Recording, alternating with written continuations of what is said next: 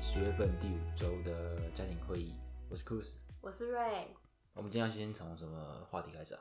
讲一下上上礼拜我们去那个为期两天的万圣市集吧。哦，那个是在花博嘛，对，就在那个圆山那什么花海，广场，花海广场嗯因为我们那一天就在网络上划到了那个万圣市集的资讯，对，然后我们就想说，哦，好诶，不然我们就是下午没事，然后我们三个慢慢的坐捷运晃过去逛一下好了，这样。嗯然后我就很自以为聪明的，觉得那一天就是有下一，就陆陆续续都在下雨嘛，我就自以为是，觉得那边应该不会有太多人。结果我们三个就坐了捷运，然后慢慢的晃到了那边之后，结果超多人的，因为它那个市集，它是像那个园游会那样，就是搭那种黑色棚子啊，啊，可是不知道为什么，因为它那个灰色棚子只有一面是就是是开放的啊，然后三面是围起来的啊、所以要进去的人就是只有那一个口，然后导致于一堆人就是挤在门口，然后变成一个大排长龙的队伍。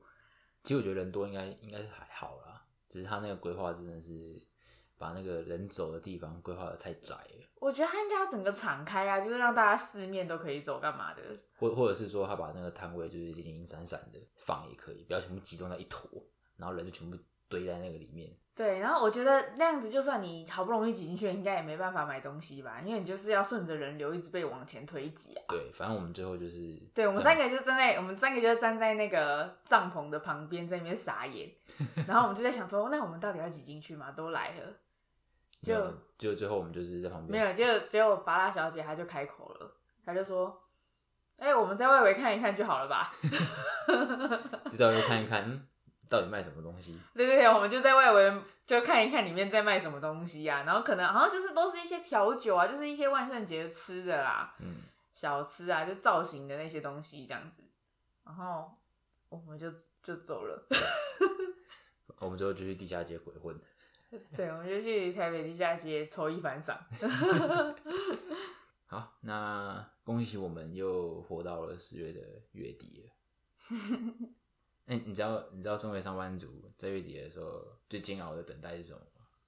当然是五号零薪水啊， 对对 对，就是五号领薪水。而且你会发现一个很有趣的现象，这样就是每次到月初的时候，你就会中午的时候大家都要吃饭嘛，所以每次在月初的时候，你就会发现人超级多，可能因为大家刚领薪水的关系，所以手头比较宽裕吧，然后就一窝蜂的去可能犒赏自己之类的，然后就会到附近比较好的餐厅去吃中饭。有哎、可是我觉得很奇怪，因为我们公司附近比较好的餐厅就是麦当劳，然后到月底的时候，麦当劳就是不用排队，到底就完全对对呃很明显的嘞，对，超明显。然后五号的那一周的星期五，麦当劳绝对排队，绝对会而且是那种排到超过那个自动门 就是会排到排店出外来面，就对然了后麦当劳会在门口放那个排队的那个围栏啊，因为基本上我我我自己也是啊，就是月初的时候可能就会去吃比较好，然后月底的时候就是公司旁边的自助餐加两个菜配白饭 这样就好了。可是我们家是什么都要省，就是吃的不能省。那是你吧？那是只有你好不好？没有，我就觉得吃很重要啊，干嘛要省？好啦，除了除了等领薪水之外，其实还有一个小确幸，你知道是什么吗？什么？就是每两个月的时候的二十五号可以兑发票，这个月可以兑发票了吗？还不行啊？十一月二十五吗？对啊，是月二十五号，所以我说每两个月啊。啊你，你有你有什么好期待？你这人运气那么差哎、什么运气那么差？我我上一次好歹也中了四百块吧？哦，那这还还算很是不蛮错幸欸运的吧？对啊，哎、发票很难对，很难对中哎。那从你刚刚的说话就知道，平常对发票都不是你。我那我 就那很烦啊。好啦，那反正那我们就期待十一月五号吧。啊，讲到吃不能省呢，上一拜我们不是去吃麻辣锅，对，然后吃完，其实那家麻辣锅还蛮好吃的啦，你觉得？它就是道地的重庆口味的麻辣锅。对，其实我还蛮我还蛮喜欢的啦，还蛮符合我的胃口。但是吃完之后我肚子痛了三天，嗯而且是大捞赛，不是？ 哎、有一有一点啦，反正就是你会感觉到你肚子在翻滚，然后重点是我也不知道，可能最近天气变化大吧，然后加上最近压力也有点大，然后又加上吃麻辣锅，于是我的痔疮就炸开了。 但是但是也也不算真的炸开啦，就是不会让你到坐立难安，但就是你会觉得不太舒服。那怎么办？要把它塞回去啊！他他现在就有点肿在那里，我我不我不想碰它。你痔痔疮长出来要怎么办？有什么有什么有什么解决方法吗？没有，没有办法，只能等它自己消。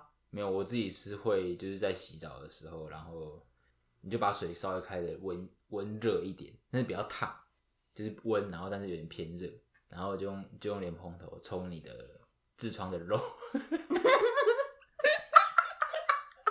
息肉，就是把那个症状稍微缓和一点的那种感觉，好，全世界都知道你有痔疮。这没关系。我记得之前不是有有一个统计是说成年人有痔疮的比例其实还蛮高的嘛。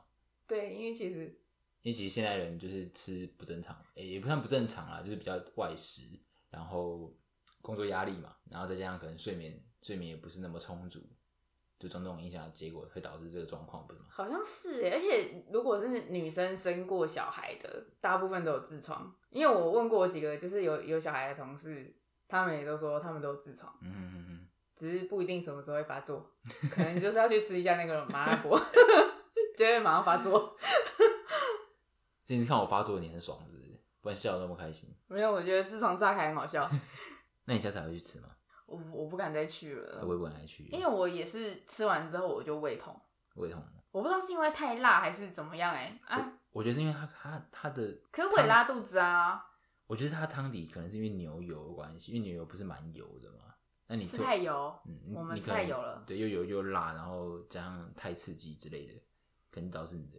哎、我那三天真的是肚子很不舒服、欸哎、我不知道，我们我我们去吃的时候已经是点少油少辣的程度了，那那去吃正常的人，就不是他可能为了铁打的吧，拉到马来西亚？搞不好搞不好为铁打的人觉得嗯好吃赞，这样、哦，奉劝大家不要随便乱吃麻辣锅，对身体 不好，少吃啊！ 我觉得大概半年吃一次就可以了。哎那天也是你说你想要去吃到饱，没有啊，那一天就你蛮冷的啊，然后就想要吃一点热的东西。哎、不过不过之前吃都不会有这种症状哎、可能是因为你我你们跟那一家餐厅不对盘吧？ 老了吧，啊，有兴趣再问我是哪一家。 不会有人有兴趣好不好？ 有有趣的事吗？倒是有一个还蛮特别的经历，这样就因为我们最近在找新人嘛，然后刚好就是招什么？新人啊，新的工程干师嘛的？哦，新的工程师哦对，对对。然后我们就要，反正我们就是固定这几个会去面试新的人这样子，嗯然，后新的工程师。然后有一个让我印象蛮深刻的，就是他他大年纪大概我记得好像二十四岁、二十五岁吧，哦，很年轻呢。对，很年轻。然后重点是他结婚喽，而且还有、嗯还有一个小孩，但小孩是刚出生啦，啊反正就是已经领先同年龄的人一大步了。然后真的他来面试的时候，他什么都没有带，什么都没有对，带，就是连包包也没有背，然后笔也没有带。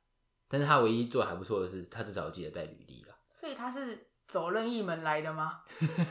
他说他是骑车来的啦，其实还可以什么都不带对，哦。反正他就什么都没带。哼，至少我去我进去到会议室的时候是，他就是就是只有履历跟面试的考题这样子。履历是他自己已经写好带来的，对对对然后他没有带笔，他就对只对带了那一张纸。对，然后我觉得去面试不带笔很不 OK。我是觉得还好啦，就是基本上我不会因为这样子而评断他好不好，或者可不可以这样子。哈，真的吗？对，，嗯，然后呢？然后你进去之后，基本上你第一步一定都会先看他面试考题写的怎么样，因为我们基本上我们是工程类嘛，啊，大部分都会有所谓的笔试，嗯，然后大家看一下他写的答案，结果他的答案是基本上是空白的，等于交白卷啦。嗯，那他他交白卷是什么什么表情？就是什么态度？嗯，大家就觉得不好意思吧？他是就是真的不会，他觉得对，就真的不会啊还有一件事情很，我想到了，他还在在学中，他已经二十五岁了，然后还在念书哦。对他，他等于是他好像是念夜间部吧，然后他他希望就是早上白天上班，然后晚上继续念进修这样子。他是念所以大他夜间间部的大学对夜间部的大学，是是相关科系吗？嗯，算是相关科系，哦，就也是工程类型的。哦，那然后嘞，好，然后然后就交白卷嘛，那、基本上我大家就问一些哦，为什么会交白卷啊？然后因为就像我们面试是还蛮特别的地方，是我们是 open book 的，就你可以查手机，然后如果你有带书，你也可以查，嗯，就是你反正你都可以查啦。然后所以你们那个考试考试的题目是很难的吗？就是嗯是很专业的东西，还是其实就是有念书就会的人的的东西？我觉得应该算蛮专业的，就是你可能要有一定，所以不会很正常这样，对，不会很你们正很常。可以接受不会的。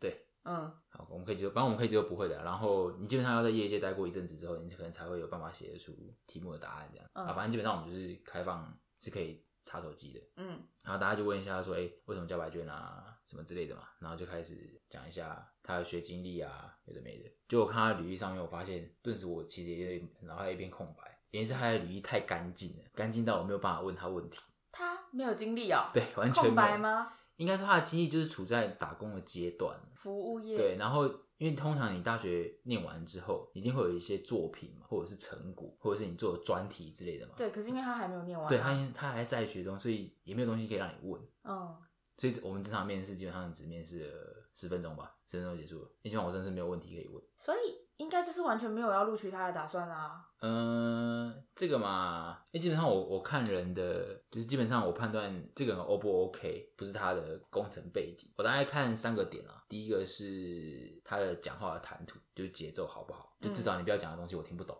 嗯，或者是讲话支支吾吾这样子。逻辑问题吧，嗯，有一点算算是啦，嗯反正不要让我听不懂，这嗯。第一个。然后第二个是他有没有可是，嗯，难道你都没有想过听不懂其实是？ 是我的问题吗？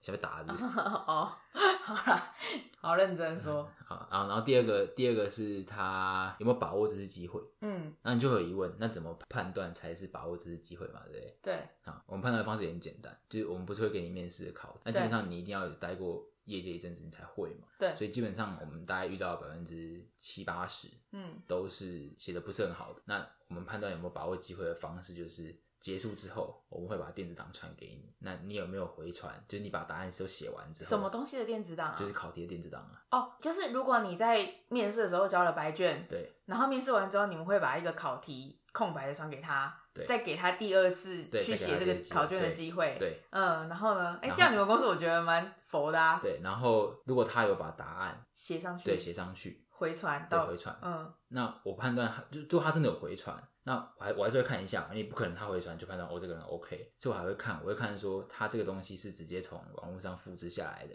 还是他有消化之后变成自己的语言再写在解答上面，嗯好，这是我看他第二个方式。嗯，那如果说他原本写考题的是最近把答案写的很漂亮的那一种，那我就会看他的工程背景是不是符合我们要求的，嗯，然后大概是这样子啊。但所以这个人到底有没有把答案回传？没有，他就其实也不想做啊，就你们不想用他，他他也没有想要做的意思。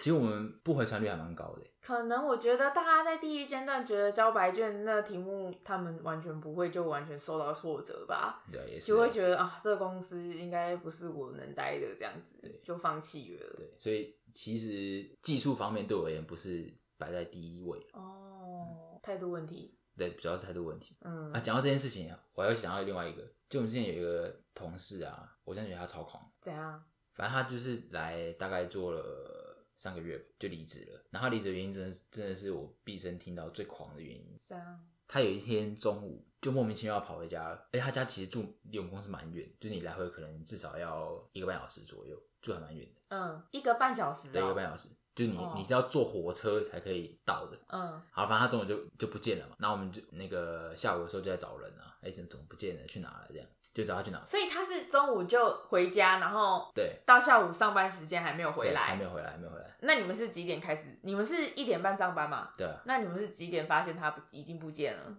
大概就没有回来上班这样。两点吧，因为其实我们很没也没有很强制说你一点半一定要回回到公司坐在那边，你大概拖到一点四十分再回来，或者是可能四十五分或者三十五分这样可我们是都因可以为接受的。他是一个他是一个新来的，所以他的时间会比较被注意吧。嗯，我觉得其实我们也还好哎、因为我们其实比较 free，所以我们不会特别在意这件事情。但是反正就是两点的时候你们要找他，可能有对事，然后他就就找不到人就这找样到。人这样。结果嘞，结果重点是他跑回家了嘛，他、跑回家你一定有原因嘛，如果是急事或者是家里有什么状况，那这种还可以通融，就还可以理解。但是他他离开之后，他没有跟任何人说他去哪，是你们联络他，他他才说哦他在家这样子。呃，我记得是这样啊。嗯，我然记得后是嘞，好，然后你就他就回家干嘛？我不知道啊，他回家去刷本子，刷本子、就是刷那个我们银行的那个金融存的折，存折， 为什么啊？因为他好像就是要看说哦这个月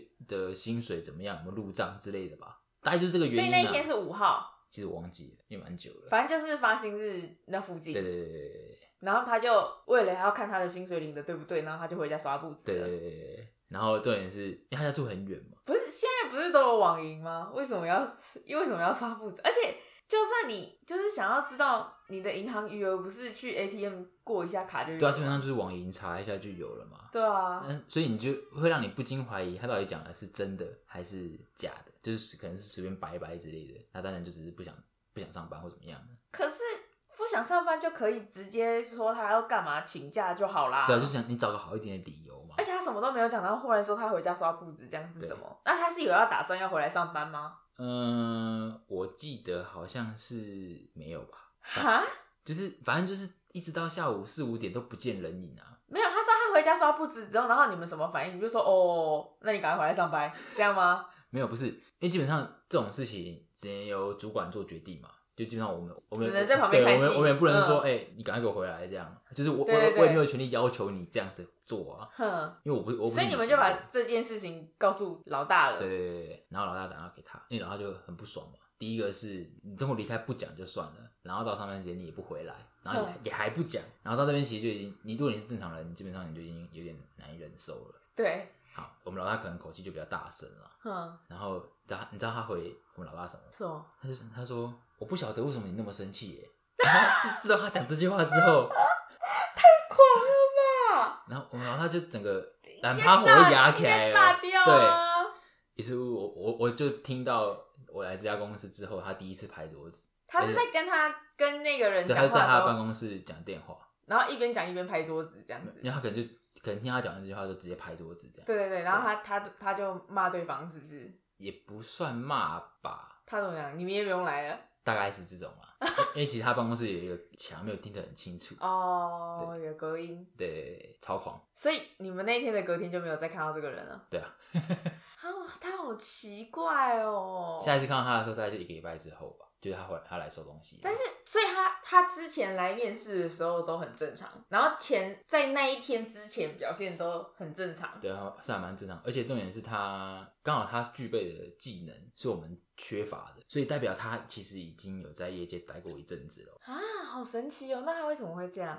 我也不知道哎、就很奇怪啊，我就觉得、嗯、有时候面试还蛮好玩的啦，你可以看到很多形形色色的人，还蛮有趣的。就你有没有办法理解他的想法以及他的所作所为这样。啊，真的好奇怪哦。然后这才是我上周发生的事情。可是，是不是有这种，就是身上备有这种非常专业技能的人，个性就会有点古怪啊？或许吧，但是我不知道，可是我们公司在半年前吧，差不多半年前也面试了一个工程师，嗯，然后因为他的技能也是刚好是我们公司缺乏的，所以我们公司人觉得他面试起来还蛮正常，就录取了他。然后后来他才来上班没几天，嗯然后他就因为那个就是劳健保的事情啊。因为他在来我们公司之前，他也是有在别间公司待，然后他在那间公司离职之后，他是他离职之后是把最后的特休在那间公司的特休休完，所以那个他来我们公司上班的时候是等于是他在前公司还是特休的日子，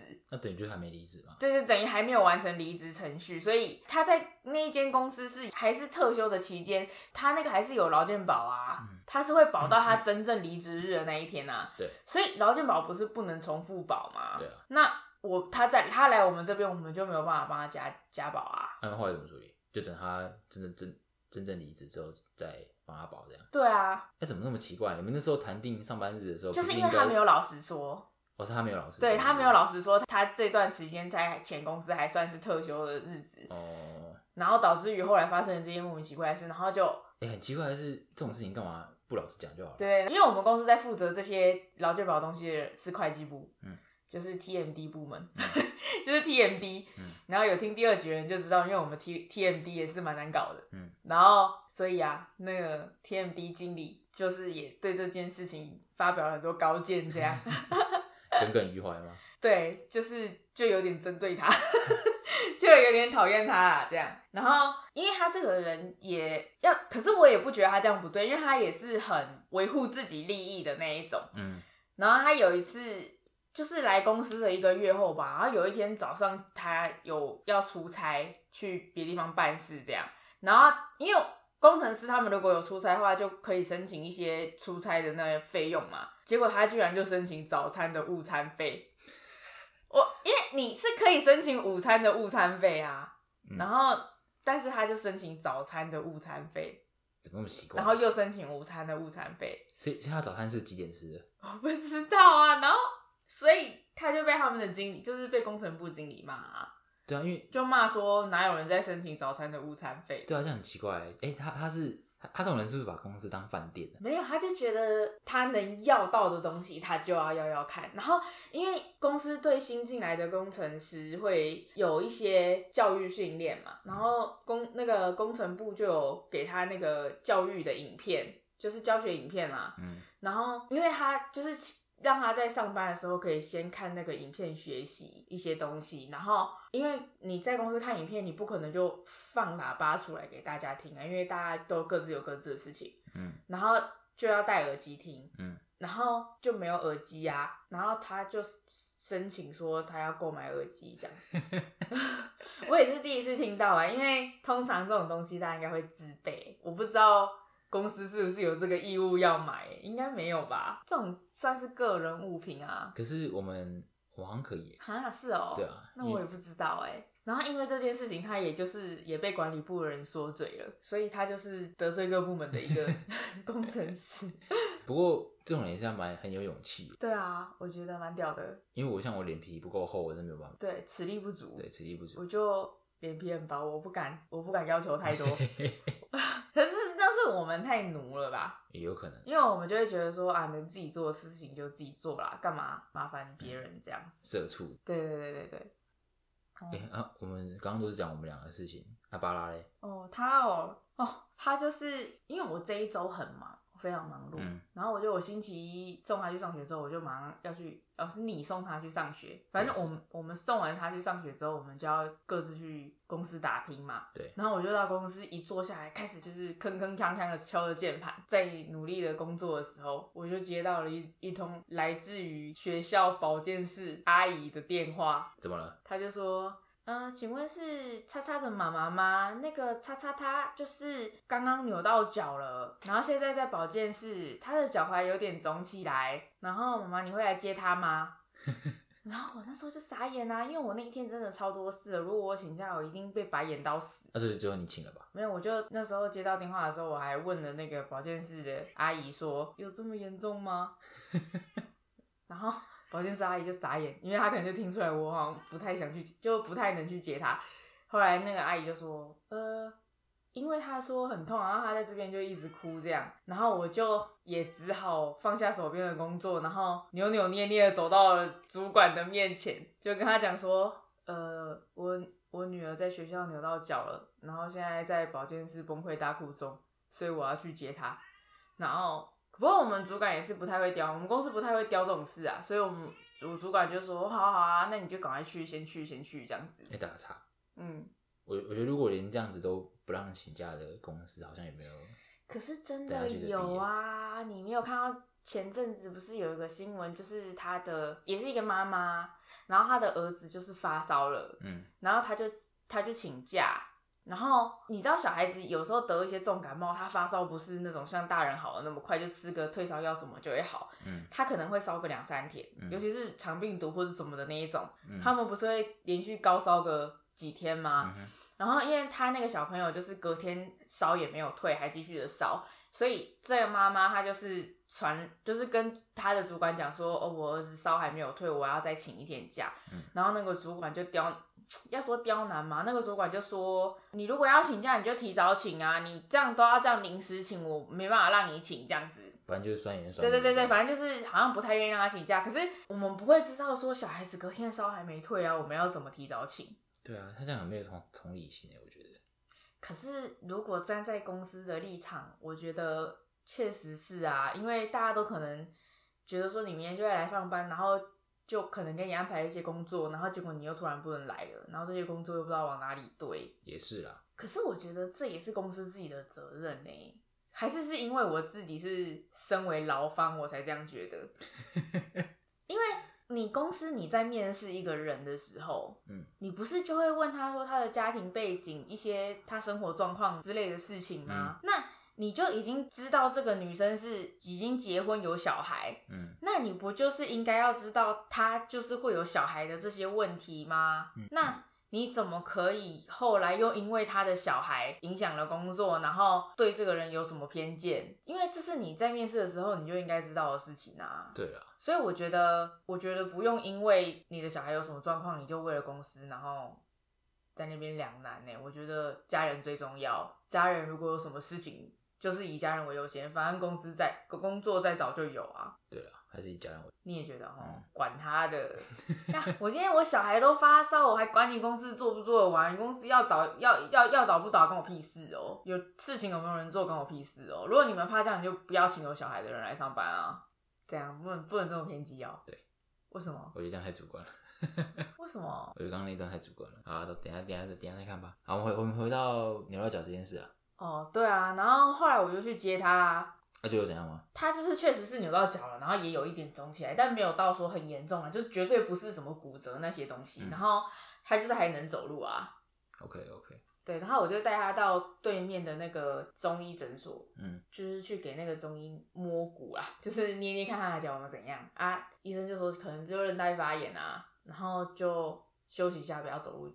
就、啊，他是怎么扭到的？你知道吗？哦，他就是走楼梯的时候去拐到脚啊，就是脚没站稳，可能没在看路吧，哦，对吧、啊？可是就被他逮到可以请假的机会，他就是绝对不想要再回学校这样，所以我就只好跟他混了一个下午。那你有回来睡觉吗？我没有啊，我就带他去中医，而且他中医都要等超久的啊，你不是知道吗？可是那天不是上，就是平日吗？我不知，可是我不知道为什么每次去中医都要在那边等很久，不管是人多还是人少，都要等很久哎、哦，他就是都会让你坐在那边，然后你就等等等等等等， 然后等到有一个来帮你看，有一个师傅来帮你看这样子的。嗯，好像从扭到脚，我记得他们上礼拜好像还有那个，对啊他不是上礼拜，这礼拜啦，这礼拜还有那个英文歌唱比赛。哦，对啊，他超期待的，因为他这个是代表学校去参加东区的比赛啊。嗯，然后，因为他们初试是自己在学校校内，然后是所以是校内第一名的班级的话，就代表全校去东参加东区的比赛这样子。对。然后他们班就做足了准备啊，就是又打扮啊，做班服啊，然后买彩球啊，然后就是每天都练习，然后很期待那那一天的到来。那他从礼拜一开始就在叫好紧张哦，好紧张哦，他星期三他比赛好紧张哦，好紧张哦，这样子。我觉得我觉得他参加比赛好像比期中考还紧张。对啊，虽然他平常不是一个很认真的人，可是他对这种团体的活动、团体的比赛，他很尽心尽力耶。嗯，还蛮负责的。对，然后他也会觉得说，大家就是要同心协力的去赢得这个奖项奖，嗯然后他也会嫌他的同学有一些比较不合群的孩子，他就会嫌说，哇，他他们都不站好啊，然后然后不怎样不怎 样啊什么的，他他就会管起而秩序这样。嗯，上上次不是还说不想当风纪股长？我不知道，他就是爱管又爱爱啊嫌呐、嗯哼哼哼哼，对啊，然后我这个礼拜又是金钱症候群的一周。你每次今年中候选的时候，我家也会跟他一起打起来。大家知道金钱症候群是什么吗？我觉得应该很多人不知道哎、因为我也是最近才发现，原来这个是金钱症候群。不然你不然你说明一下啊，因为其实我也不知道。金钱症候群就是在月经来的前一到两周，嗯，然后你的整个人的身心状态就会很差，真假的？对，就是就身体的部分就会觉得很累，那不是礼拜一吗？快要月经来啊不，是我意思是说，啊我们礼拜一的状态就是今年症候群，那个就是星期一症候群，好不好？啊是吗？ 那不是一样的吗？症状不是差不多？哎，你突然加这一段干嘛？ 我这样怎么接啦？好啊，你继续，你继续。 月经来的前一到两个礼拜，身身心状况会不佳、啊嗯然后身体的部分就是会觉得很疲劳啊，可能全身酸痛啊，然后头痛啊，然后全身就会水肿啊，嗯，然后全身无力啊，还有吗？乳房胀痛、便秘，然后精神状况就是会易怒、忧郁、焦虑、喜怒无常、易怒很有感，疲惫、饮食、睡眠的改变，这样子，你知道说易怒很有感吗？这样。因为每次我都会被扫到台风。对啊，我不知道，可是我觉得我今年好像特别严重，然后所以我才想说，因为我平常就不是这样的人啊，嗯，平常不是我平常有很易怒吗？有没不呃呃呃哦，我重新问一遍哈，没有没有哦我没有我平常有很易怒吗？没有没有没有没有对啊，就没有嘛没有没有没有没有没。有对对对没有 然后，所以我才去就是查了一下，说到底我为什么会这样。结果原来这就是金钱症候群欸呢、啊，他他是真的有一个临床的证明有这个症状吗？其实有研究出，确实是有部分的女生会有金钱症候群，所以这个不是说你月经来了，然后因为月经的不舒服而产生的易怒什么的，它是金钱因为荷尔蒙之类的东西的改变。可是因为没有真正研究出来到底是什么、嗯什么原因造成的。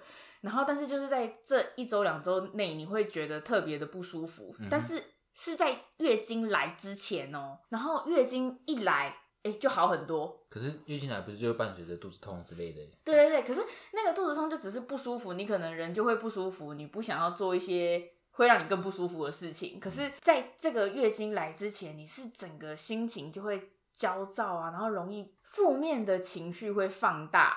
是，所以我总结一下哦，今年症候群听起来是比较像是精神层面的影响，然后月经没有，其实就是身心里都有啊，因为你你身体就会觉得很累啊，嗯，然后不想动，不想不想做任何事啊。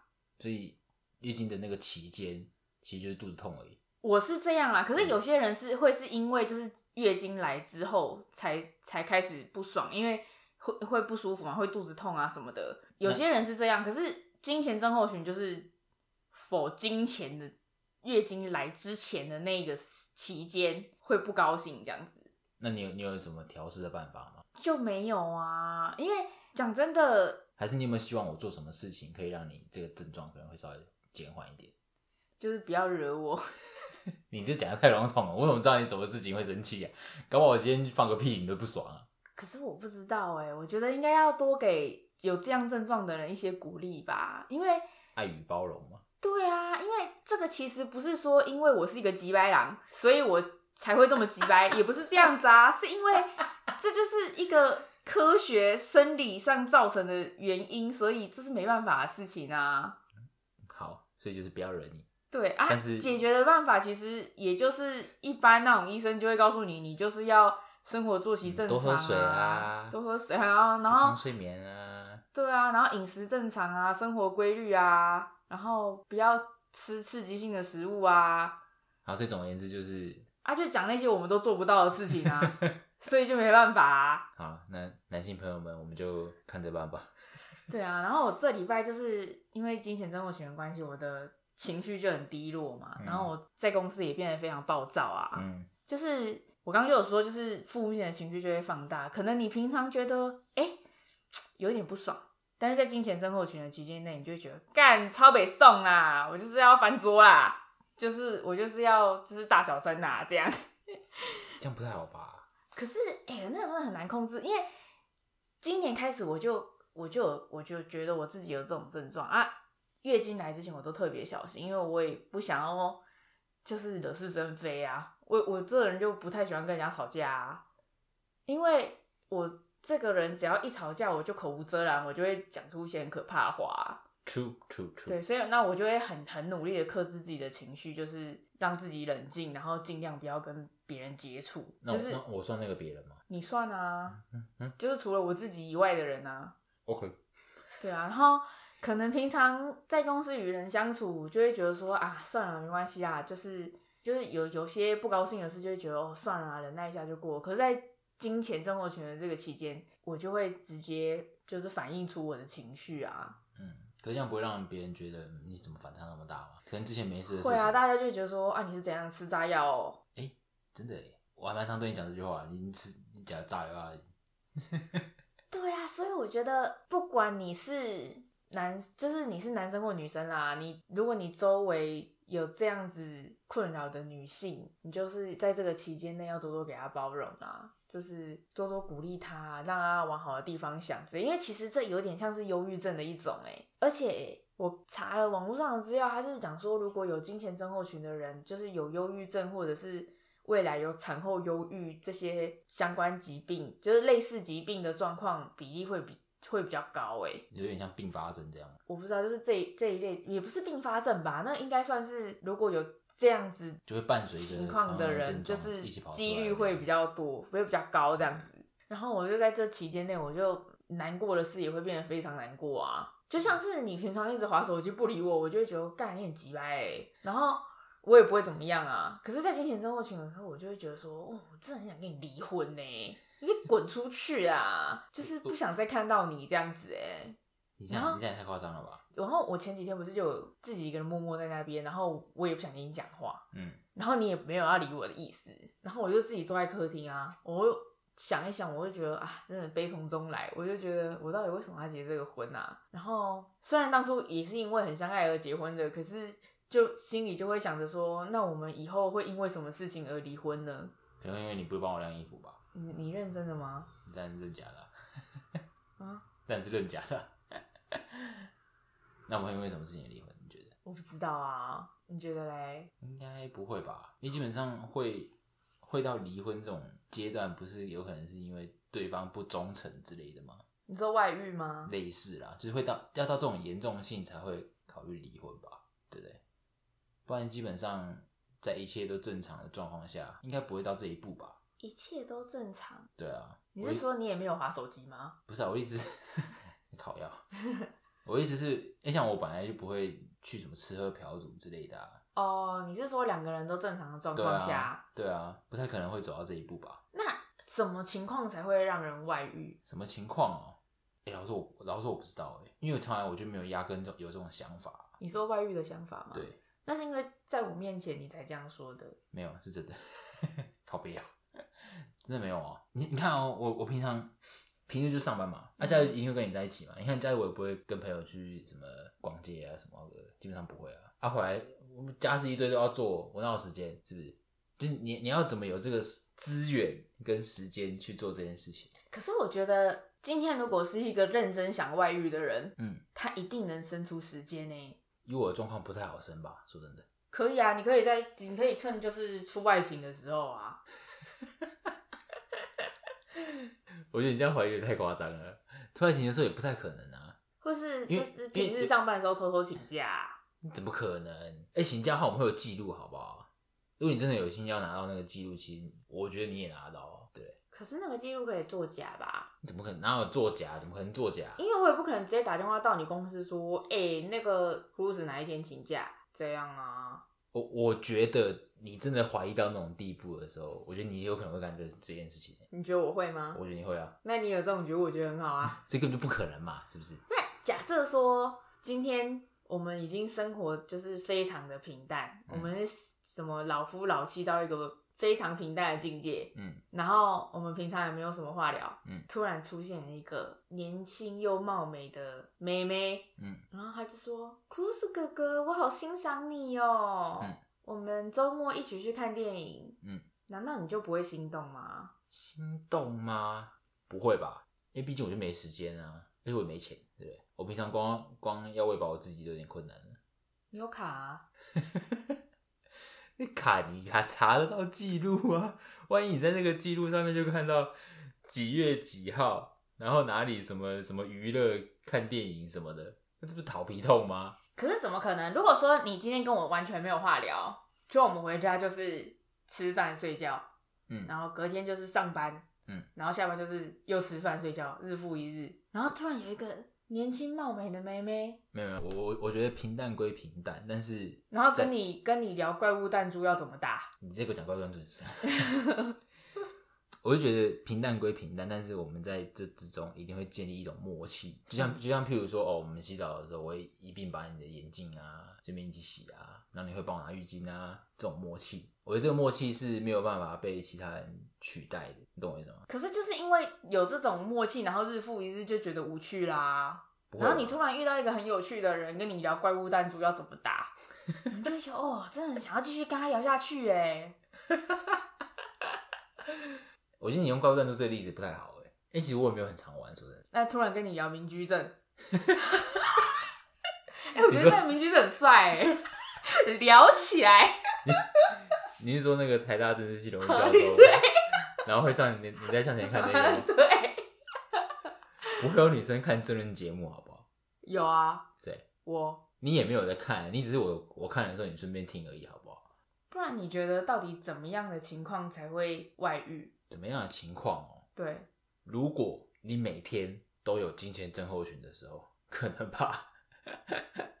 哈是哦，对啊，所以就算两个人都完全没有话聊，也不会外遇吗？我觉得两个人都没有话聊才是外遇的真正主因欸。会吗？可是两个人没有话聊，你可以做别的事情啊，对不对？你说打怪物弹珠吗？好啊，对啊，对啊，打怪物弹珠，好不好？ 打怪物弹珠跟看真人节目，可是如果你一直疯狂的打怪物弹珠跟看争论节目的话，那我就会跟你离婚啦、啊，那总归一句，反正我们价值观其实也蛮接近的啦。那我们外遇的几率相对来说也比较低，价值观蛮接近的，代表什么意思？就是就是我懂你，你也懂我。对啊，因为其实在这个世界上要找到一个他懂你，你也懂他的人很难呢、你知道满足这个为第一个条件是什么？这样，就是我讲的笑话你听得懂，你讲的笑话我听得懂。对我觉得这是很超重要的一件事哎、就是如果你讲的笑话我听不懂，你就会觉得我我在讲废话嘛，对， 大概是这样啊。所以如果说你找到一个真的很懂你，你也很懂他的人，再结婚会比较好。嗯，但我们到底有什么资格在那边讲这些啊？我们也结婚没多久而已。 不过看过很多身边周遭的例子，确实就是这样啊，对啦，是这样没错。就是价值观差距太大，人就容易吵架，容易吵架，家庭气氛就不好，就会外遇，或嗯是就会离婚。你要说外遇也不是，就是感情就会变得就被这些事情给磨掉了，然后导致外面有一个诱惑跑出来的时候，可能就会往那边去发宣泄啊，应该怎么说？好啦，那如果我们两个人有其中一个人外遇的话，要怎么样？要怎么办？怎么办？对啊，就是那个人要净身出户，然后还要把剩下的房贷缴完，那个人绝对不会是我，也不可能会是我啊好不。好？是谁？就我不我不知道是谁，反正那个人就是要倒负，倒就麦吗？ 那就是那个人就是要负责缴房贷。 你觉得怎么样？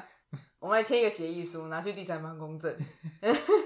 这样太夸张了吧？如不用果麻烦 Cruz and Ray 其中有一方外遇的话，外遇的那一方必须净身出户，并且把剩下的房贷缴完。 你敢不敢说嘛？可以啊，我同意啊，啊，你同意哦？嗯我们以此录音为证同意同意同意。啊，真的哈、哦，对啊，因为你本来要外遇就要有一定的自觉嘛，就是要缴完剩下的房贷。对啊，你要有这种觉悟，你 对吧？对，因为我月经已经来了，已经来晚了，已经来了，所以我心情已经好多了。真的吗？对啊，感觉得出来啊，因为我刚刚在玩购物赞助，你应该有看到。不哦管你有刚没刚有在玩怪物弹珠哦，我对是我有我有一天一定要把你怪物弹珠里面的所有东西都分解。哎、我花很多时间呢、那可以你不要觉这样吗得？你觉得我们会因为我把你的怪物弹珠所有的人物都分解而离婚吗？那你试想着，如果我把你所有化妆品丢掉，你会怎么样？不是，我化妆品要钱呐、你那个怪物弹珠人物不用钱、啊那。呃时间呢、时间就是钱。 可是我没有因为在那边一直一直用化妆品，然后耽误大家时间啊，我我耽误你时间对了，你吗？就耽误我时间。啊好了，那我们来讲讲那个大美的事吧。大美哦，对啊，大美他刚刚就一直在外面想要发表意见啊，大家应该有听到吧？不太确定，因为有门门挡着。好吧，哦，他刚刚一直叫了，然后我们最近发现他应该也不算最近了，一段时间了啦，一段时间对一段时间喝马桶水 啦，我高抬哥哎、而且发现原因是因为我我那时候看那个洗手台啊的周遭都会有一点那种棉絮，就黑色的棉他絮他对升上去的没对，？它沾上去的，碰到水的那个隔在一起的那个感觉，我一开始还以为可能是灰尘或者什么，就后来才发现原来那是大美的毛。对啊，他都会趁我们不在的时候，然后去站在那个马桶上面那，然后把头压下去在那边 喝水啊。他有一次还被我逮个正着，然后跌到马桶里面啊。那你不是在帮它洗澡？对啊，我就把他抓去洗澡了啊，欸我就觉得很奇很怪脏欸。我们不是已经买那个类似喷水池的东西要给它喝水，对啊，而且我们已经买一阵子哎，但是他还是改不了这个坏毛病哎。真的很奇怪欸。还是它是喜欢那个自来水那个绿的味道啊？我不知道啊，可是我有因为这个也上网就是查一下资料，看看到底什么原因。嗯有然结论后吗有几个原因嘛，第一个就是 因为啊我们之前一开始的时候，我们是给它装在碗里啊水，然后有一个原因就是说，因为那个猫咪喜欢喝流动的水，因为流动的水会有比较多的氧气，嗯所以它们闻得到那个氧气的味道，嗯所以它们会觉得那个有氧气的水才是新鲜的，嗯所以他们会喜欢喝有流动的水。嗯然后因为马桶就会一直有那个水流的声音嘛，嗯他们就会觉得哦，那就是干净新鲜的水，他们就会去喝马桶水。那这个解决方法就是要买一台猫咪的那种饮水机啊，就是会有水流的那种啊，我们也已经买了。然后他就第二个原因，他是说因为猫咪觉得生活太无聊，也是有可能。他觉得生活太无聊，所以他要去挑战一些新鲜的事。他是要挑战他活下去的难度吧，因为毕竟被你抓去洗澡，的确是会对生存。 对啊他，他一会种考感受验到前所未有的刺激。对， 我不知道这个要怎么解决。啊，他有说那个长期喝马桶水会造成什么样的后果吗？他也没有说会怎么样哎、其实应该也不会怎么样，其只实是也不会吧？他他是喜欢那个绿的味道啊，怎么可能？他不会是喜欢马桶的味道吧？可是我们的马桶也没有很臭啊。 就是我每天刷吧，也没有每天啦，就是至少两三天刷一次。哦，我不知道，我不关心马桶的事。